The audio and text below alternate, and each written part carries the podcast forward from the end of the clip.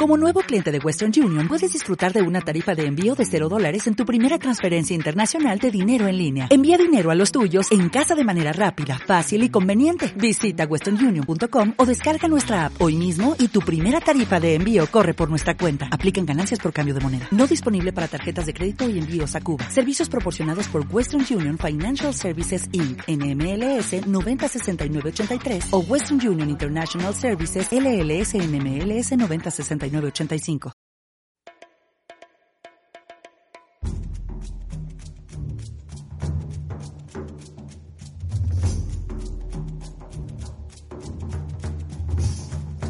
Bienvenidos a bordo de Plaza Confirmada, un podcast sobre aviación comercial que no estaba muerto, eh, digamos que estaba descansando de alguna forma.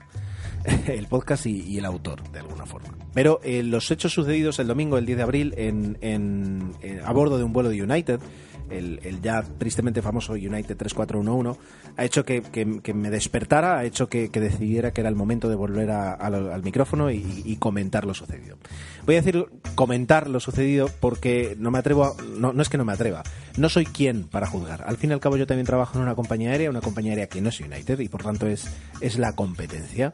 Eh, aunque no sea una competencia directa, desde luego no estoy asociado con ni, la empresa la que trabajo, con la que trabajo, en la que trabajo está asociada a United y creo que no sería correcto, pues, desde mi punto de vista, juzgar o criticar lo que ha hecho la compañía. Voy a intentar por una parte comentar qué ha pasado eh, y luego dar, una dar respuestas a, preguntas que, los medios de comunicación, porque tal vez no, le interesen al común de, los lectores y al común del público, Ah, pues eh, no se esfuerza en, responder no para justificar ni muchísimo menos, pero al menos para dar una, una respuesta a, a, unos sinsentidos, a lo que dices, ¿cómo puede ser que? Bueno, pues puede ser por ello. No se lo justifica, pero yo siempre, cuando, cuando me, me, me reñían y cuando me regañaban, siendo, siendo niño, siendo joven y no tan joven, yo siempre explicaba que, que todas las cosas tienen un motivo y que a mí me gusta explicar el motivo, aunque ese motivo no sea excusa, no sea justificación, pero al menos entender el motivo para, hacerse una imagen completa de lo sucedido. Bueno, pues voy a intentar hacerlo muy rápido aquí. En un vuelo eh, de United entre Chicago y Louisville, creo que está operado por United Express, que es una de las filiales, pero al fin y al cabo pues, la, imagen y la responsabilidad de alguna forma del vuelo es de United. Un vuelo regional, un vuelo doméstico, eh, de corta distancia entre Chicago y Louisville, pues eh, anuncian por megafonía, una vez embarcado el vuelo, que hay un overbooking de cuatro pasajeros y ofrecen eh, un billete para el día siguiente y 800 dólares a aquellos pasajeros que eh, se presten voluntarios para desembarcar. Nadie lo hace, tal vez porque sea un domingo y mucha gente quiere o tiene que volver a casa y esa oferta pues no es lo suficientemente atractiva.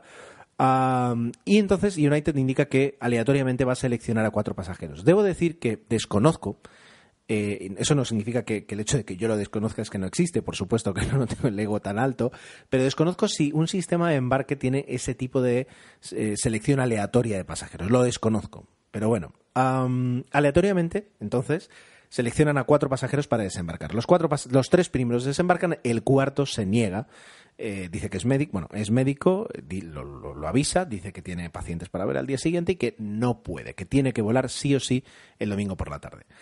Em, entiendo, y, ahí ya no están las, en las noticias, que hay una discusión con la tripulación, una discusión cada vez más alta, hasta que la tripulación, para conseguir que el pasajero desembarque, avisa a las fuerzas del orden, a las fuerzas de seguridad, que llegan al avión y tampoco lo he leído, pero habrá una conversación, un, un intento de convencerlo, no consiguen que el pasajero desembarque y, y eso ya forma parte del vídeo, uno de los, eh, una de las personas que está ahí, eh, en representación de las fuerzas de seguridad, eh, con una violencia extrema, arranca prácticamente al pasajero de su, de su asiento, lo, lo, lo, perdonad, lo revienta contra, contra el, reposabrazos del asiento que tiene justo al otro lado del pasillo. el pasajero de alguna forma yo creo que cae en, en, shock, en, en, un estado pues anormal de conciencia y eh, esa misma persona lo arrastra por el pasillo humillándolo delante del resto de pasajeros y, como estaban grabando, pues delante de, todo el mundo ya directamente, porque cientos de millones de, visualizaciones ha tenido ese vídeo. Ah, el resto de pasajeros pues eh, gritan, protestan y al cabo de unos minutos, y eso también se puede ver en otro vídeo, ese mismo pasajero, con sangre en su cara, con sangre en su boca, regresa en claro estado de, alteración nerviosa ah, y, se, se, coge a una parte del avión pidiendo que, que, que, él quiere volar, que él quiere volar y que lo maten. Llegado el momento, lo dice así, dice, kill me now. finalmente el pasajero voló. El pasajero voló y eh, pues evidentemente se desata en redes sociales, al principio en redes sociales, porque es donde se vuelca al inicio esos vídeos y esa información, luego ya llega a los medios de comunicación y, explota en, todo el mundo, porque ha sido noticia mundial, el, el trato que United le da a este pasajero. Mm, poco a poco se van sabiendo más cosas. Para, para los que trabajamos en una compañía aérea, se nos, hablándolo el lunes, porque fue noticia el lunes, y, como entenderéis, si se habló en mi oficina, en todas las oficinas, diría, de todas las compañías aéreas, se comenta un caso así, porque, porque es algo que es muy chocante, y si conoces el mundo, pues prácticamente más chocante todavía. Eh, una de las cosas que nos extrañan es que, es que se, se avise de un overbooking cuando el vuelo ya ha embarcado. Eso no es habitual. Lo habitual es que eh, en caso de overbooking, pues los pasajeros que mm, llegan por último o, algún tipo de, selección de pasajeros que se hace antes de embarcar sean avisados de que no tienen un, sitio para ellos y ya se les ofrezca pues la compensación necesaria o voluntaria y se les arregle el, vuelo para, para el siguiente para cuando los pasajeros lo necesiten eso es el tratamiento habitual. Es muy raro eh, que primero embarquen los pasajeros y luego se avise de un overbooking y se pidan voluntarios para desembarcar, porque el pasajero ya, ya, ya está sentado. Yo, a mí que me digan que tengo que salir, ya me has dado un asiento, ahora quítamelo, evidentemente. Luego leímos que en realidad no era un overbooking al uso, y ahora entraré con el tema del overbooking, eh, sino que lo que sucedía era que necesitaban subir a cuatro empleados. Dicho así, suena horrible.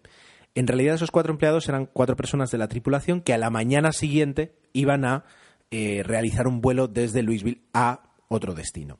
Y necesitaban, lo que se llama en el, en, el argot, posicionar a esos trabajadores, a esa tripulación, para que al día siguiente estuvieran listos para, volar. el motivo que tiene una compañía para hacer algo así es que si no los posicionas correctamente, si no los posicionas allí, al, día siguiente ese vuelo no va a salir. Y en lugar de provocar un overbooking de cuatro personas, eh, lo que estás provocando es un retraso de horas de un vuelo con 100, 150, 200 personas. Esa es un poco la, justificación que, que, puede tener una compañía aérea para decir prefiero un overbooking de cuatro personas a un retraso de 3, 4 horas de un vuelo con 150, 200 pasajeros por el tipo, es decir, por, por, el, la magnitud de la molestia combinada en todos los pasajeros y también económicamente porque es mucho más barato cuatro indemnizaciones eh, que 200 o que 150, aunque no sean del mismo importe. Ah, el por qué esos, esos, esos tripulantes no tenían ya una plaza reservada y por qué, bueno, pues ahí se puede entrar o bien en un problema de desorganización o simplemente pues en un cambio de operativa de última hora, que es algo muy habitual. La cuestión es eh, ya no solo el tema del overbooking, y es algo que ahora entraré otra vez, sino la brutalidad con las que las fuerzas del orden eh, pues eh, expulsan a este pasajero. Claro, eso ya no voy a decir que no es responsabilidad de United, no quiero decir eso, sino que simplemente United mm, pide que, que las fuerzas de seguridad resuelvan la situación porque ellos entienden que es absolutamente necesario y no existe ninguna otra posibilidad de eh, más que, expulsar al pasajero. Y las fuerzas de seguridad, mm, y por lo que he leído ya, se está investigando, es decir, ya eh, han suspendido a la gente que ha hecho eso, y entiendo que empezará una investigación, utilizan una fuerza totalmente excesiva y abusiva para eh, realizar lo que se necesitaba hacer en ese momento, según siempre la compañía entonces, para mí hay un tema de responsabilidad compartida. Es decir, eh, los procedimientos, las políticas, pues eh, United ya acaba de afirmar que las va a revisar y por otra parte las fuerzas del orden, y ahí sí que me, veo en, capacidad de, hablar de ello, eh, es, totalmente criminal la forma de, actuar. Es decir, es, abusiva totalmente. eso es, es decir, es lo que ocurre eh, y luego, además, hay un problema de comunicación con un primer comunicado por parte del CEO, del consejero delegado de la compañía, eh, que actúa de, forma rápida, como dicen muchos manuales de mm, atajar una crisis de, reputación en, redes sociales o en, medios. Eh, se saca un comunicado, un comunicado rápido, un comunicado sobre lo sucedido, pero que ha sido también ampliamente criticado porque no tiene la sensibilidad de alguna forma necesaria o, no habla abiertamente sobre el problema, sino que mm, da algunas vueltas y, eufemismos para, atajarlo, para, explicar qué ha pasado y qué se va a hacer. Eh, y eso de alguna forma empeora todavía más la crisis. Es decir, ya no solo sucede lo que, lo que ocurre y lo que se ve en los vídeos, sino que además el comunicado oficial eh, no, no, no contenta o, no satisface o no simplemente cumple con la misión que debería tener de, eh, explicar qué ha pasado mm, y qué se va a hacer. Ni siquiera, ni siquiera llega a eso. Entonces empeora las cosas. Ah, ahora justo mientras preparaba un poquito este podcast he visto que el, consejero delegado ha sacado un segundo comunicado que ya está publicado en, los perfiles oficiales de la compañía, muchísimo más eh, apropiado desde mi punto de vista, esto ya sí que es una opinión totalmente personal, eh, y el titular de ese comunicado, eh, que está puesto en Twitter, pone I'm sorry, we will fix this. Es decir, lo siento, arreglaremos esto. Entonces, empezar un comunicado con esa, con esa, con ese título, con ese I'm sorry, es, es algo mucho más apropiado teniendo en cuenta eh, las críticas recibidas por el primer eh, comunicado publicado. ahora vamos a entrar, es decir, y se ha hablado mucho eh, hacer a raíz de este caso por una parte pues el tema de eh, pues eh, hasta qué punto pues es, legal el que retiran un pasajero así o el que se obliga a un pasajero a desembarcar. Es decir se, han, se han, surgido muchas cuestiones acerca de, de, hasta qué punto las compañías aéreas tienen derecho a hacer algo y luego incluso hasta qué punto las compañías aéreas se creen en potestad de poder realizar algunas acciones que en la vida real pues nadie más haría como sacar a la fuerza de un sitio. Entonces, eh, para aclarar algo, es decir, y para dar un poquito más de información rápida, en un plaza confirmada de hace unos meses yo expliqué un poquito los motivos, es decir, el, porqué del overbooking a día de hoy. El overbooking es eh, una práctica que yo considero personalmente ah, heredada de épocas anteriores y heredada de una época en la que prácticamente era obligatorio eh, para las compañías aéreas realizar un overbooking si querían sobrevivir.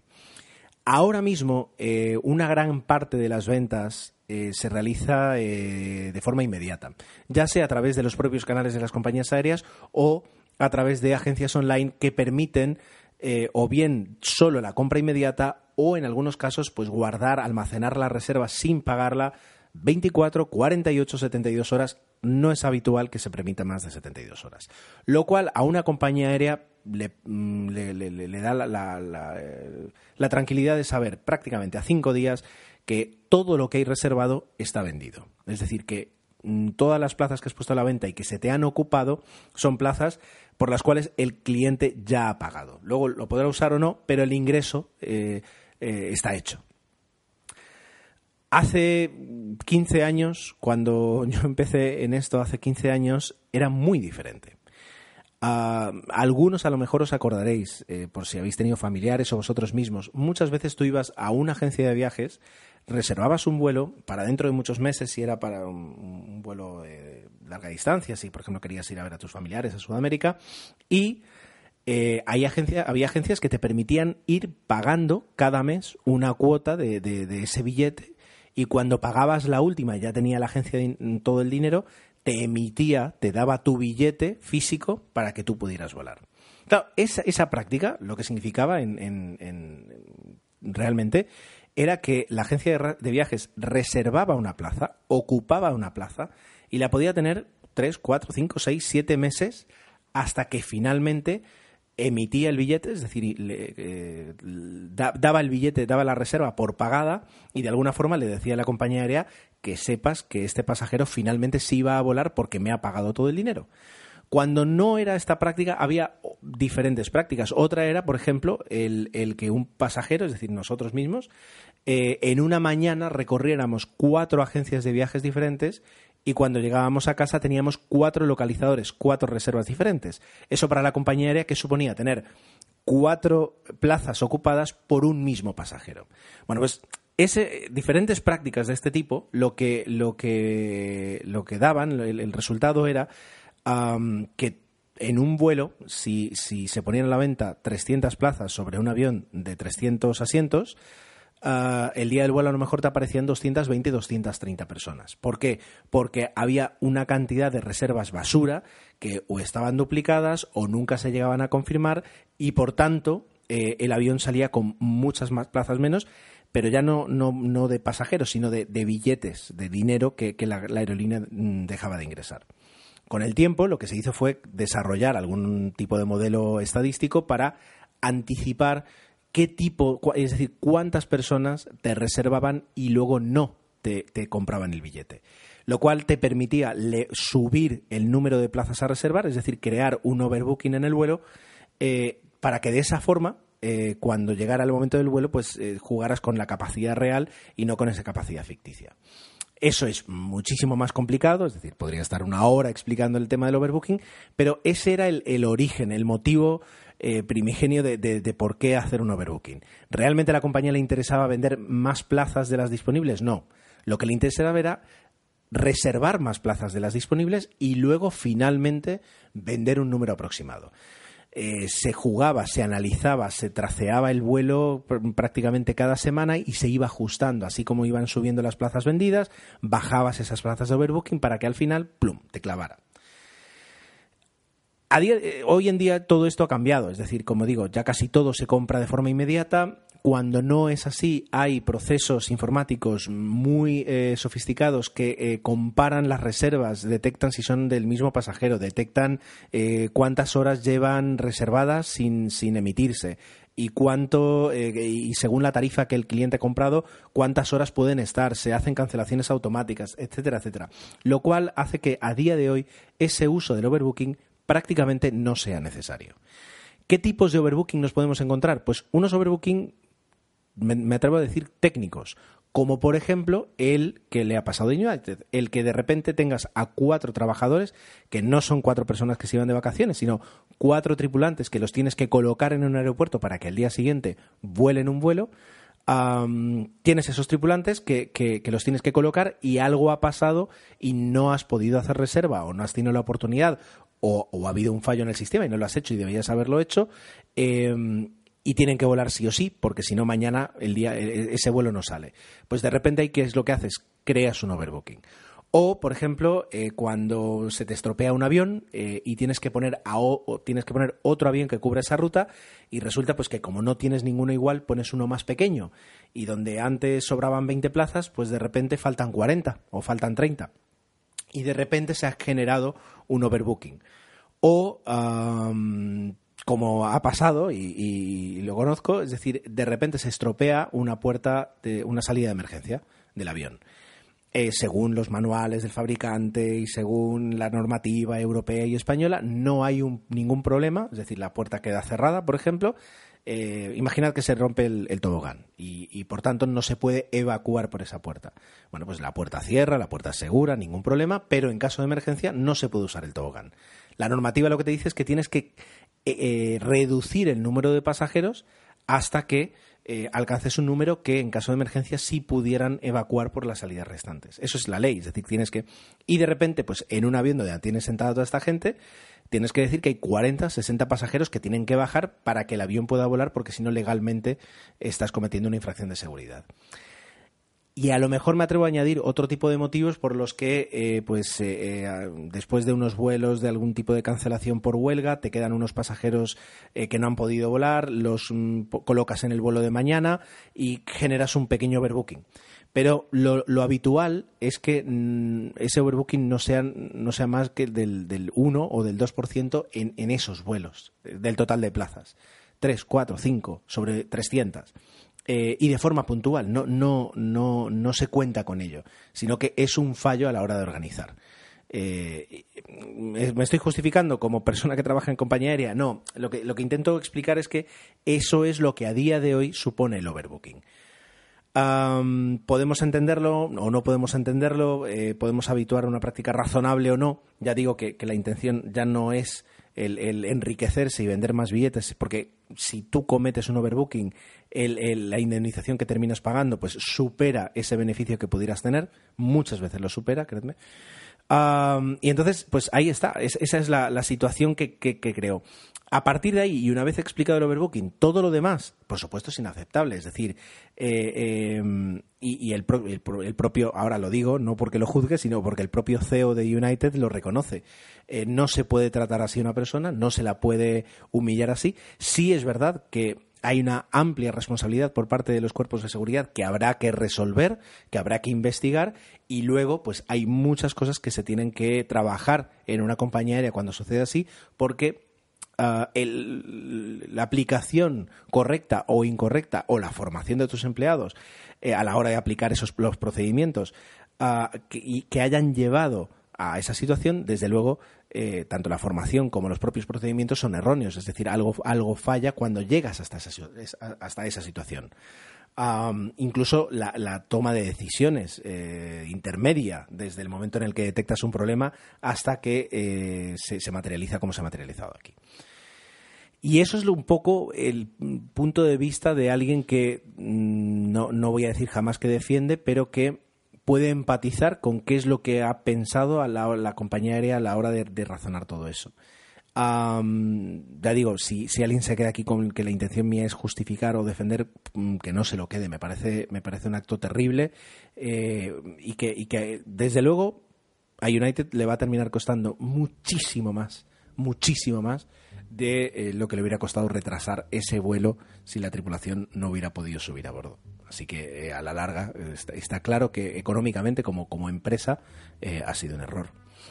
Y nada más, yo creo que es como quería un podcast cortito, como siempre, pues se me van casi a 22 minutos. Espero escuchar, espero que podáis escucharme pronto. Aquellos que todavía queráis, que, queráis escucharme, para mí siempre es, es, un, es un placer eh, sentarme aquí y, poder compartir cualquier cosa interesante o que considere interesante con vosotros. Y eh, me tenéis, me tenéis disponible, sobre todo ahora mismo en arroba ger7, que es mi cuenta de Twitter personal, que es donde más donde más eh, a, la, que más caso hago. Y vamos a ver si ahora poco a poco termino de despertar de este descanso como decía y me pongo con todo vale muchísimas gracias otra vez. Un saludo muy fuerte y un abrazo